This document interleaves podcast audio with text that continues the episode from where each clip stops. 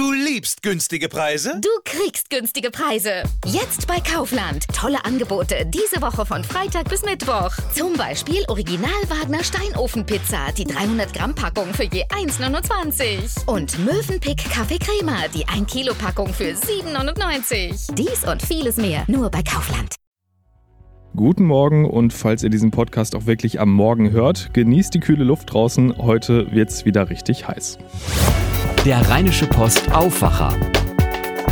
Der Nachrichtenpodcast am Morgen. Mit Benjamin Meyer und wir kümmern uns jetzt erstmal ums Wetter. Ich habe es ja schon gesagt, es wird wieder heiß. 30 bis 34 Grad sind drin bei meist klarem Himmel. Nur nachts merkt man dann, dass wir nicht mehr im Juli oder August sind. Da geht es dann runter auf 18 bis 12 Grad. Auch morgen dann wieder bis zu 30 Grad, weiter viel Sonne und auch nach Gewittern sieht es laut deutschem Wetterdienst nur ganz vereinzelt aus. Also so ein bisschen Hochsommerfeeling im September. Und da spreche ich jetzt mit Andreas Friedrich vom deutschen Wetterdienst drüber. Andreas, ähm, wie lange bleibt das denn jetzt noch so? Ja, es geht auf jeden Fall, wenn man die Temperaturen mal mit 30 Grad und mehr ähm, als äh, Schwellwert betrachtet, geht es noch so bis Mitte der Woche, also bis kommenden Mittwoch so. Da erwarten wir doch in einigen Regionen in Deutschland Temperaturen von über 30 Grad. Also das ist natürlich schon für Mitte September extrem heiß. Dann wird es etwas kühler, aber es bleibt immer noch bei wärmeren Temperaturen als normalerweise Mitte September. Und danach ist es dann erstmal vorbei mit Sommer? Ja, also zumindestens die 30 Grad scheinen dann erstmal ab Donnerstag in Deutschland nicht mehr aufzutreten. Aber es bleibt, wie ich schon erwähnte, sommerlich. Wir erwarten auch dann noch Temperaturen, die äh, zum Teil wieder zumindestens Richtung nächstes Wochenende die 25 Grad überschreiten können. Und dann soll es erst Richtung Ende September langsam zurückgehen auf Werte so zwischen 15 und etwas über 20 Grad. Wo wir dich jetzt schon mal hier haben, äh, Langfristprognose, wird es ein goldener Herbst? ja, diese Frage habe ich jetzt schon ein paar Mal ge gehört. Äh, das äh, lässt sich leider mit äh, den wissenschaftlichen Methoden, die uns zur Verfügung stehen, nicht vorhersagen. Man kann tagegenaue Prognosen oder tageweise vorhersagen, was das Wetter angeht, so etwa zehn Tage machen bei den Temperaturen mit einem Trend bis zu zwei Wochen. 15 Tage Trend haben wir da. Aber alles, was darüber hinausgeht, ist wissenschaftlich nicht möglich. Das heißt, wir wissen jetzt nicht, ob es im Oktober dann noch den sogenannten goldenen Oktober gibt. Auch da kann es im Extremfall noch nochmal 30 Grad geben. Aber ob das dies Jahr passiert und wann es passiert, das kann man wissenschaftlich seriös nicht vorhersagen. Na gut, dann lassen wir das. Trotzdem vielen Dank dir. Schauen wir kurz auf den DFB-Pokal. Gladbach, Köln, Düsseldorf und Leverkusen haben sich ja schon am Wochenende in ihren Partien durchgesetzt. Gestern gab es dann noch zwei Spiele mit NRW-Beteiligung. Drittligist MSV Duisburg hatte am Ende keine Chance gegen den BVB. 0 zu 5 am Ende und das wird alle Dortmunder freuen. Marco Reus trifft mal wieder nach langer Verletzungspause direkt im ersten Spiel, kurz nach seiner Einwechslung. Und eine Überraschung gab es dann auch. Rot-Weiß Essen, Viertligist, setzt sich mit 1 zu 0 gegen Bundesliga-Aufsteiger Arminia Bielefeld durch. Nach dem verheerenden Brand im Flüchtlingslager Moria auf der griechischen Insel Lesbos werden dort jeden Tag neue Zelte für Flüchtlinge errichtet. 13.000 Menschen hatten ihre Unterkunft durch das Feuer verloren und deshalb wird die Debatte hier in Deutschland zum Thema Aufnahme von weiteren Asylsuchenden auch wieder schärfer. Bundeskanzlerin Angela Merkel hat sich gestern dazu geäußert. Deutschland fühlt hier auch eine Verantwortung und deshalb werden wir auch überlegen, aber da geht es auch um die Frage, welchen Personenkreis, wer ist besonders äh, bedürftig, können wir noch zusätzlich aufnehmen. Merkel sprach sich dagegen aus, sich nur auf eine Zahl an Flüchtlingen zu konzentrieren, die Deutschland aufnehmen solle. Dies sei der falsche Ansatz, sagte Merkel in Berlin.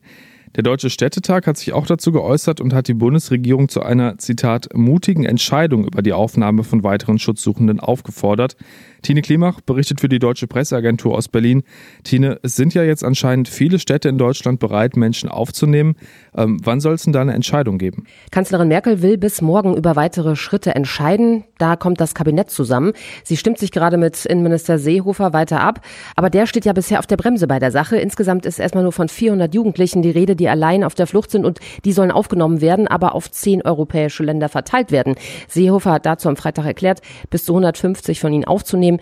Das geht der SPD zum Beispiel aber nicht weit genug. Sie fordert, Flüchtlinge im vierstelligen Bereich aufzunehmen. Das Thema dürfte auch bei den Fraktionssitzungen heute im Bundestag weiter eine wichtige Rolle spielen. Und Merkel hat ja Griechenland schon Unterstützung zugesichert, ne? Genau, die Bundesregierung will sich auf jeden Fall beteiligen. Das will sie aber nicht alleine, sondern die anderen EU-Staaten sollen mitziehen. Eine Idee ist, ein neues Aufnahmezentrum unter griechischer und EU-Verwaltung aufzubauen. So würden die Hoheitsrechte erstmal bei Griechenland liegen, so die Kanzlerin. Es müsste dann einen Vertrag geben zwischen Griechenland und der EU. Und sie hält das für einen wichtigen Schritt auf dem Weg zu einer starken Migrationspolitik in Europa. Jetzt hat sich auch ein Kandidat für den CDU-Vorsitz, Friedrich Merz, dazu geäußert. Ähm, er glaubt nicht, dass sich alle EU-Länder gleich stark beteiligen werden. Ja, Friedrich Merz argumentiert, dass Griechenland bisher nicht darum gebeten hat, Flüchtlinge aus Lesbos in der Europäischen Union aufzunehmen und auf einzelne Länder zu verteilen. Und es würden auch nicht viele Länder dazu bereit sein. Es würde daher wenig Sinn machen, weiter nach einer europäischen Lösung zu suchen, sondern Deutschland soll jetzt helfen, die Menschen vor Ort menschenwürdig unterzubringen. Und dann soll mit Griechenland diskutiert werden, wie es weitergeht, sagt Friedrich Merz. Vielen Dank, Tine. Und wir gehen mal von Berlin direkt nach Griechenland zum Kollegen Takis Safos von der DPA. Takis, viele der Flüchtlinge wollen ja offenbar gezielt nach Deutschland. Wie kommt das? Gibt es da konkrete Gründe für? In erster Linie, weil sie viele Verwandte, Freunde oder Bekannte haben, die in den vergangenen Jahren Asyl in Deutschland bekommen haben und die ihnen erzählen, wie schön es in Deutschland ist, dass sie schöne Zeit dort haben und dass das Land reich ist und es viele Menschen gibt, die bereit sind, noch mehr Flüchtlinge aufzunehmen was ja erstmal ziemlich paradox klingt, unabhängig davon, wie viele Menschen zum Beispiel Deutschland jetzt aufnehmen will. Griechenland will die Migranten trotz der schlimmen Situation auf Lesbos nicht zum Festland bringen, beziehungsweise lässt sie die Insel nicht verlassen. Warum?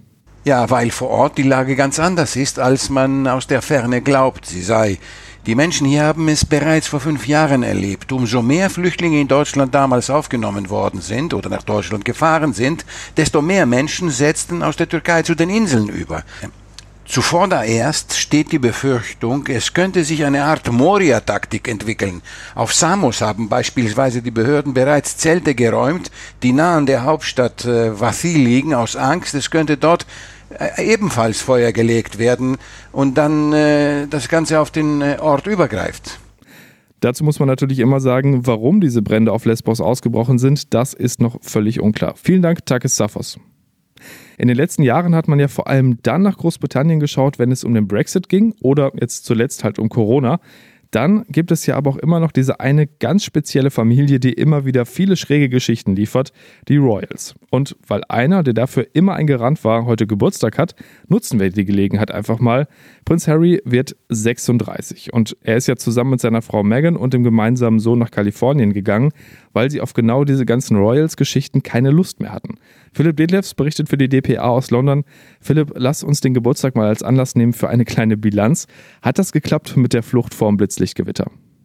Ja, ich glaube ja. Man hat in letzter Zeit kaum noch was von den beiden gesehen. Die Auftritte in der Öffentlichkeit sind rar geworden und Paparazzi-Fotos gab es auch kaum. Entweder weil in Santa Barbara nicht so viele Paparazzi unterwegs sind oder weil sich die Royals da einfach besser abschirmen können. Harry war in ein paar Videoschalten zu sehen und in einer Doku über die Paralympischen Spiele, aber ansonsten haben sich die beiden erstmal ein wenig aus der Öffentlichkeit zurückgezogen.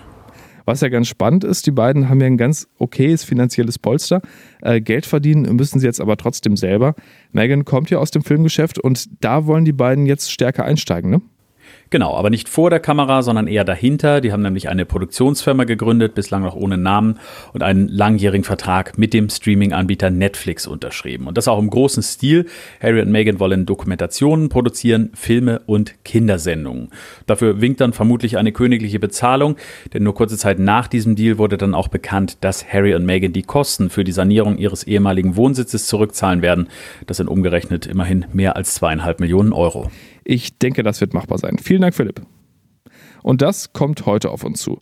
Bundesgesundheitsminister Jens Spahn und Forschungsministerin Anja Karliczek, beide von der CDU, wollen heute Mittag in Berlin über den aktuellen Stand der Corona-Impfstoffforschung informieren.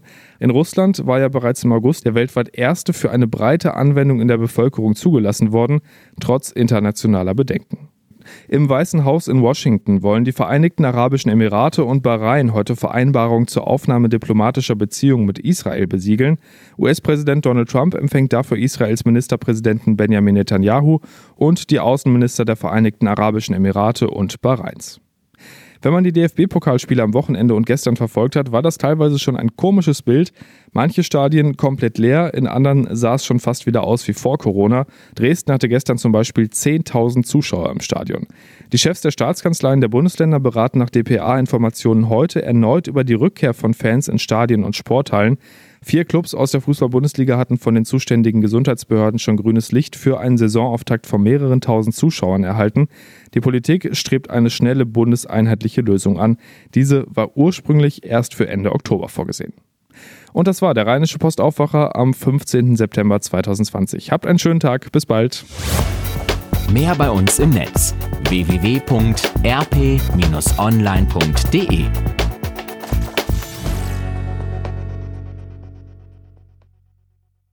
Du liebst günstige Preise? Du kriegst günstige Preise. Jetzt bei Kaufland. Tolle Angebote diese Woche von Freitag bis Mittwoch. Zum Beispiel kolumbianische Bananen. Das Kilo zum Aktionspreis für nur 75 Cent. Und jetzt mehr als 25 Millionen Artikel auf kaufland.de entdecken. Unserem neuen Online-Marktplatz. Nur bei Kaufland.